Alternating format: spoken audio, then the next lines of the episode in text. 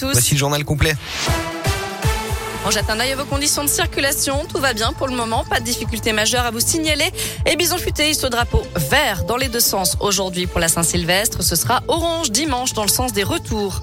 À la une, le variant Omicron, désormais majoritaire en France, c'était annoncé, c'est maintenant officiel. Il est détecté dans 62% des tests de dépistage.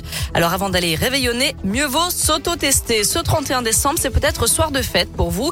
Une soirée de la Saint-Sylvestre qui se déroule en plein rebond épidémique. Si le gouvernement n'a pas souhaité priver les Français de sortie, il appelle à la responsabilité. Une demande a priori entendue puisque les autotests ont été dévalisés dans plusieurs pharmacies et grandes enseignes ces derniers jours. Mais encore faut-il savoir s'en servir correctement.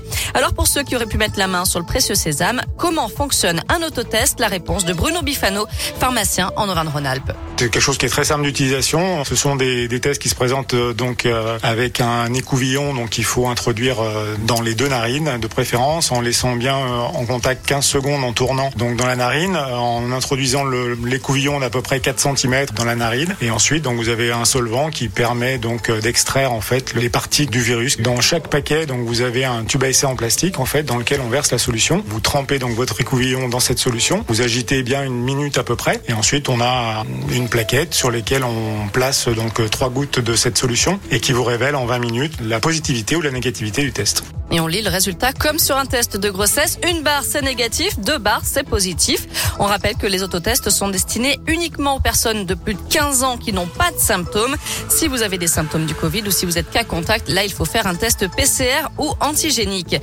Je rappelle que dans le Rhône, comme dans la plupart des départements de la région, ce soir, les restaurants et les débits de boissons devront fermer à 1h du matin au plus tard pour le réveillon.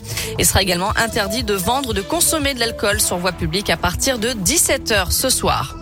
Moins de métro C à Lyon à partir de la semaine prochaine en raison du manque de personnel. La fréquence de la ligne entre Hôtel de Ville et Cuire est réduite. Les TCL annoncent une rame toutes les 7 minutes contre 5 habituellement entre le lundi et vendredi. À retenir aussi cet appel à témoins lancé dans la région. Un homme de 62 ans est porté disparu depuis mercredi après-midi. Il circulait entre Brioude en Haute-Loire et Saint-Germain-Lambron dans le Puy-de-Dôme au volant d'une Dacia de couleur blanche. Vous trouverez toutes les infos, sa photo et sa description sur la et radoscope.com. On termine avec une petite leçon pour les cochons dans la Loire. Une habitante de la Fouillouse a eu la mauvaise surprise de constater le jour de Noël un tas de déchets abandonnés près de chez elle, selon le progrès, alors que la déchetterie se trouvait à quelques pas seulement. Elle a donc averti le président d'une association, la Fouillouse Protégée, et ils sont partis tous les deux à la recherche d'indices. Bingo. Après quelques heures de recherche, ils ont réussi à identifier l'auteur de ce dépôt sauvage. Résultat, il a été contacté par les policiers municipaux, convoqué et a été obligé de tout nettoyer. Bah, c'est une